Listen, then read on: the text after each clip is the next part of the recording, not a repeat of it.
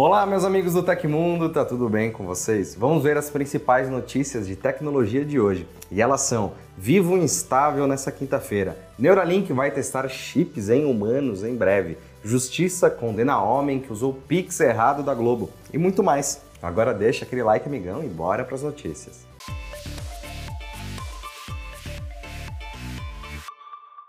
Cerca de três dias depois de atacar publicamente a Apple no Twitter, o bilionário Elon Musk foi passear na sede da empresa em Cupertino, acompanhado do CEO da empresa da maçã, Tim Cook. O encontro serviu para as duas partes resolverem desavenças e mal entendidos, de acordo com o novo dono da rede social do Pássaro Azul. Em uma série de publicações no Twitter, Elon Musk agradeceu Tim Cook pelo tour na sede da Apple e disse que os dois tiveram uma boa conversa, fazendo as pazes após o bilionário lançar ataques em sua rede social. Abre aspas. Entre outras coisas, nós resolvemos os mal entendidos sobre o Twitter potencialmente ser retirado da App Store. Fecha aspas. Elon Musk também ressaltou que a retirada do Twitter do sistema operacional da Apple não foi cogitada pela empresa. Abre aspas. Tim foi claro que a Apple nunca considerou isso. Fecha aspas, comentou o bilionário. Recentemente, Elon Musk começou uma verdadeira cruzada online com a Apple, dizendo que a empresa estaria querendo banir o Twitter do iOS.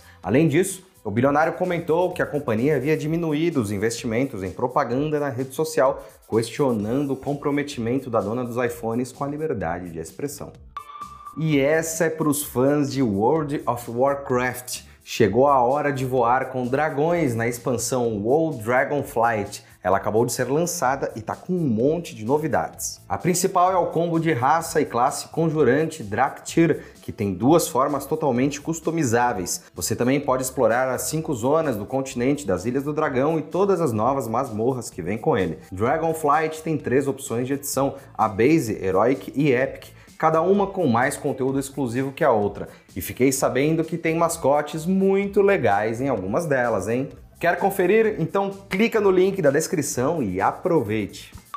O download ilegal de livros foi alvo de uma operação coordenada pela Secretaria de Operações Integradas do Ministério da Justiça e Segurança Pública, deflagrada nesta quarta-feira, dia 30. A Força Tarefa contou com a participação das polícias civis dos estados de Minas Gerais, Paraná, Maranhão e Espírito Santo. Batizada de Operação Left Page, a ação cumpriu seis mandados de busca e apreensão e quatro ordens judiciais para bloquear e ou suspender e desindexar sites utilizados ilegalmente para baixar livros. A exclusão de perfis em redes sociais também fazia parte das ações de combate à pirataria. A operação, que ainda teve a participação do Laboratório de Operações Cibernéticas da Secretaria de Operações Integradas, objetiva reprimir a prática de crimes contra a propriedade intelectual intelectual. Com a divulgação das obras em plataformas ilegais, os direitos dos autores são violados, segundo o MJSP. A pirataria digital de livros pode ser enquadrada no artigo 184 do Código Penal Brasileiro. Essa norma tipifica como crime a violação do direito autoral de terceiros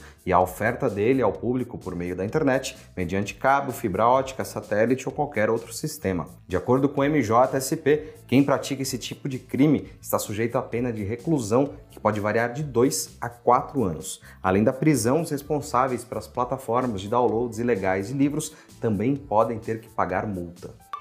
O homem que recebeu o Pix errado da Globo no final de 2021 foi condenado pela Justiça do Rio de Janeiro a pagar uma multa de 70 mil reais Conforme relatou Notícias da TV na quarta-feira, ele já havia depositado em juízo o dinheiro transferido por engano. De acordo com o site, o juiz da terceira vara civil do Rio de Janeiro, Luiz Felipe Negrão, entendeu que o advogado Marcos Antônio Rodrigues agiu de má fé ao ficar com a quantia transferida por engano. Ele terá que devolver os R$ 318.600 com correção monetária desde a data de transferência, mais os juros de 1% contados a partir do dia 10 de janeiro deste ano. Com a decisão, Rodrigues fica obrigado a devolver o dinheiro do Pix feito errado e pagar aproximadamente 70 mil reais de multa por apropriação indevida do valor, além dos juros e correções. Ele também foi condenado a quitar os honorários advocatícios da equipe de defesa do canal. Toda essa história começou no dia 27 de dezembro do ano passado, quando a Globo transferiu por engano os 318 mil reais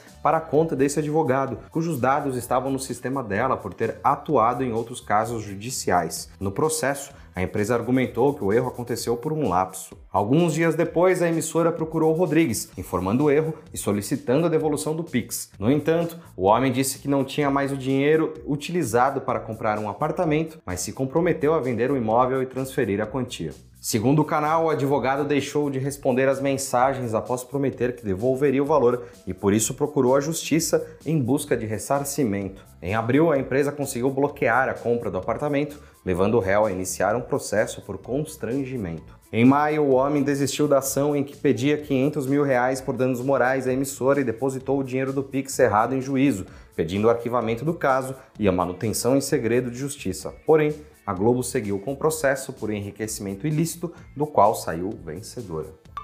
Usuários de tablets com sistema operacional Android já podem vincular a conta do WhatsApp ao dispositivo. A atualização do aplicativo permite o uso dos dispositivos sem a necessidade da criação de outro perfil. Inicialmente, a função está disponível apenas para testadores beta do mensageiro, mas há a possibilidade de fazer o WhatsApp para tablet funcionar com o download de um APK. A versão 2.22.24.27 do WhatsApp no Android mostra um banner da novidade de acordo com o Android Authority. A versão beta para tablet pode ser adquirida com o APK Mirror, que baixa a versão 2.22.25.8 do mensageiro no tablet. Com a versão beta instalada, o usuário deve digitalizar o QR Code exibido no aplicativo do tablet com a app do celular em que usa o software. É basicamente o mesmo processo que se faz para vincular no WhatsApp Web. Feito isso, o mensageiro da Meta vai transferir as conversas para o tablet. Em breve, a ferramenta deve ficar disponível para todos os usuários. Antes, só era possível usar o WhatsApp em um tablet Android registrando outro número de telefone.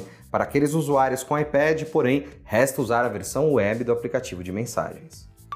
O Tecmundo tem um canal de cortes que vai agilizar o seu dia. Nós transmitimos a cada 15 dias o nosso podcast Tec Inverso. E para quem não tem tempo de assistir ao programa completo, o nosso canal de cortes vai te entregar pílulas interessantes das nossas conversas. Vai lá se inscrever no nosso canal para não perder nada, ele está linkado aqui embaixo.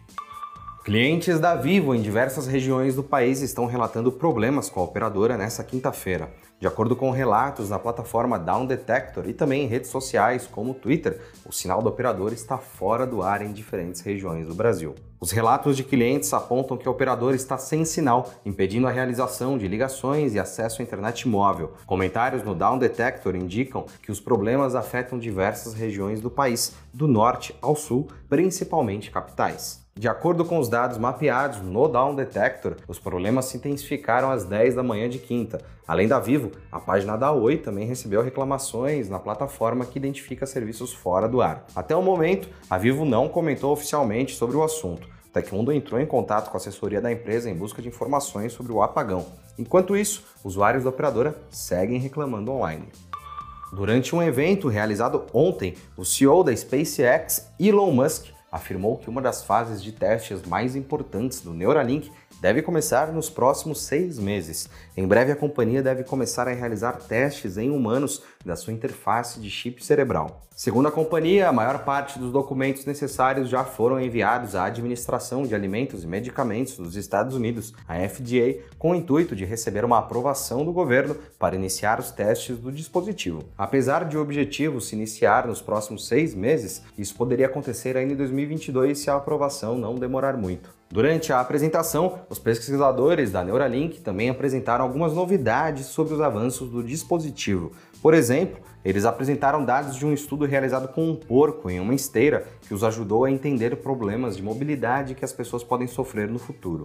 Os cientistas afirmam que os dispositivos Neuralink são pequenos, com fios flexíveis implantados no cérebro do usuário. Abre aspas. É como substituir um pedaço do seu crânio por um smartwatch por falta de uma analogia melhor, fecha aspas, disse Musk. Segundo os pesquisadores da Neuralink, o objetivo é desenvolver um dispositivo que possa ser implantado no cérebro. Assim, o usuário poderá controlar um computador usando suas ondas cerebrais. Em 2021, a companhia até mostrou um macaco jogando o clássico Pong com o cérebro. Inclusive, um vídeo mostra que os macacos foram treinados a carregar o dispositivo, sentando-se em um local sobre um carregador sem fio. Segundo o vice-presidente da Implant e cofundador da Neuralink, DJ CEO, é possível implantar o dispositivo em apenas 15 minutos. os médicos devem realizar um implante de 64 fios no cérebro do usuário. Ele também afirma que são utilizados cirurgiões robôs por conta do tamanho dos fios, tão finos como fios de cabelo.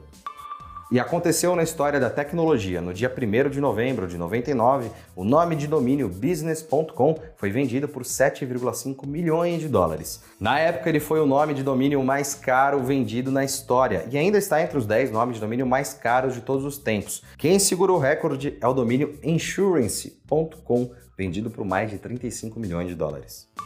E se você gostou do nosso programa, pode ajudar muito a gente mandando um valeu demais aí embaixo. Todos os links estão no comentário e descrição. E essas foram as notícias do Hoje no Tecmundo dessa quinta-feira. O programa vai ao ar de segunda a sexta, sempre no fim do dia. Eu sou o Felipe Paião e você pode me encontrar lá no Twitter pela arroba Felipe Paião.